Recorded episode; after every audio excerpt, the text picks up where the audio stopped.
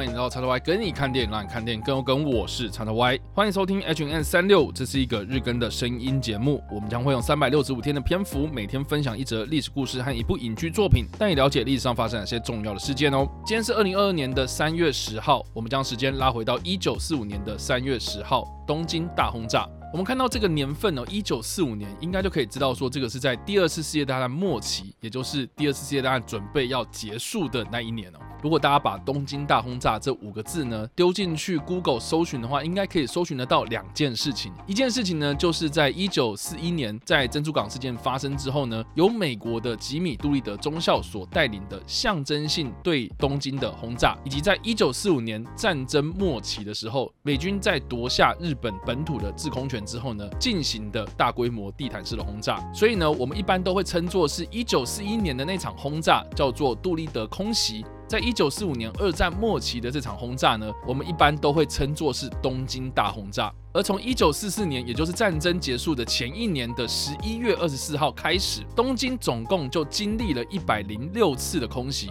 其中，在一九四五年的三月十号，以及四月十三号、四月十五号、五月二十四号以及五月二十五号的五次空袭规模是最大。而我们今天所提到的三月十号的这一次空袭呢，则是死伤最为惨重的一次。我们再将时间拉回到一九四二年，也就是美国正式介入二战太平洋战争爆发的隔一年。美国他们研发出具有战略性轰炸能力的 B 二十九超级堡垒轰炸机。这款轰炸机呢，它的时速高达五百六十三公里，飞行的高度呢超过一万公尺，续航的能力则是高达六千四百三十公里，并且能够携带九千公斤的弹药。大家可能对于这些数字呢，可能不太有概念哦。我们只要知道说呢，B 二十九超级堡垒轰炸机呢，在当时二战期间各国的空军之中呢，是最大型的飞机，同时呢，也是集结各种新科技，也是最先进的飞行武器之一。而这架飞机上的崭新设计呢，其实都可以应用到现在的轰炸机身上，包括了机舱是加压的机舱，也就是说呢，这架飞机呢，可以飞超过人体一般可以承受的飞行高度，达到了超过一万公尺的高空，可以有效的避开当时的所有防空武器，同时呢，它还有中央射控的系统、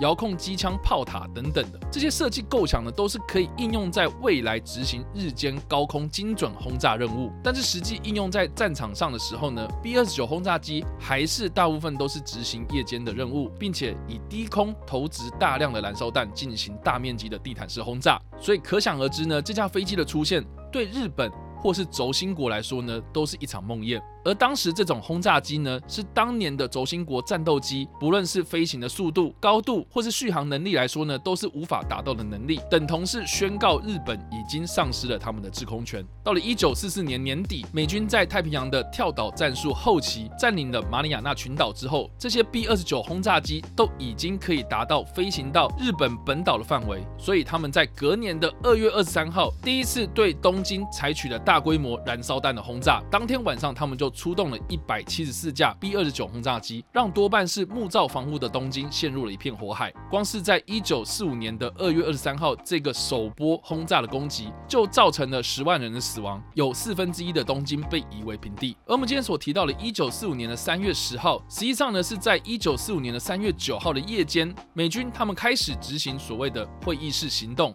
总计出动了三百二十五架 B 二十九轰炸机，其中有两百七十九架成功抵达了东京的上空，投下了大量的燃烧弹，在黑夜之中展开了地毯式的轰炸。而当时的日本防空系统完全失去了作用，日本他们出动了九十架战斗机，最终只造成美军十四架轰炸机以及九十六名机组人员丧生或是失踪。这场空袭主要轰炸的地区是皇居以东一带，实际死亡的人数呢是无法确定。根据日本官方的记录来看，总总共将近有八万具尸体被寻获，在二战之后的美军官方的统计大概是八万七千人死亡，但因为当时的时局混乱，许多的尸体在尚未被确认的情况下呢，被河水冲走而下落不明，甚至还有许多燃烧过后的焦黑尸体，在尚未确认身份的情况之下被埋进了万人冢。直到空袭后的第二十五天，日本官方宣布停止搜寻罹难者。而虽然呢，我们今天所提到的，在一九四五年三月九号到十号之间。的东京大空袭。美军在战略上取得了胜利，但是因为是直接对平民百姓进行无差别的攻击，这跟过去精准轰炸军事工业设施的战术不同，而引发了人道争议。而当时执行这场空袭行动的柯蒂斯·李梅将军，他曾经说出了一句至理名言，他表示：日本要停止继续的侵略，要不然我们就会用 B 二十九超级堡垒轰炸机将他们轰回石器时代，让石器时代这四个字成为了二战期间美军空袭日本的经典关键字。但是李梅将军在二战结束之后接受日本媒体采访时，又说出了另外一句至理名言。他提到，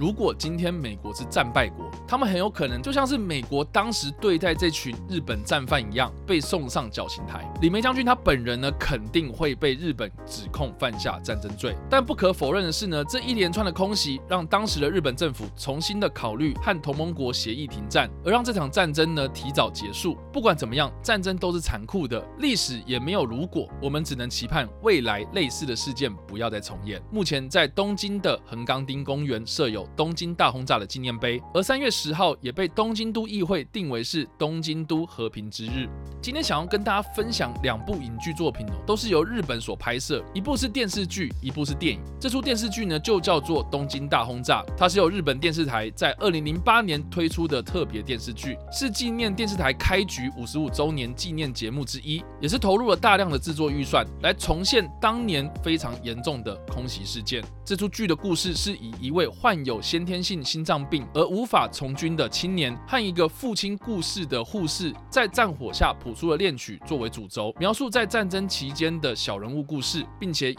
一九四五年三月十号的东京大空袭作为本剧的最高潮。这出剧的剧组呢，还在空地上搭建了非常细致的场景，以微缩景观的效果和 CG 特效的手法来做。拍摄充分展现了当时空袭时的惊人场面。另外呢，我也要推荐在二零一七年所上映的日本电影，名叫《海贼的男人》。这部电影呢是根据日本作家百田尚树的同名小说改编而成。它描述了一个虚构的企业家国冈铁造，从二战前到二战之后，带领日本从煤炭时代走入石油时代，是以商业经营的角度来切入日本近代的历史。当然，其中还包括描述了有关于二战期间的东京大轰炸。由于这部片呢是由曾经指导过《永远的零》的导演山崎贵所指导，他用惊人逼真的特效来呈现美军展开东京大轰炸的场景。当然呢，这部电影呢也不只是只有一九四五年三月十号的这场东京大轰炸，它其实是描述了以日本商人的角度来看待日本这个国家在战争前到战争之后经济复苏的这段过程。我认为呢是有别于过去的战争电影。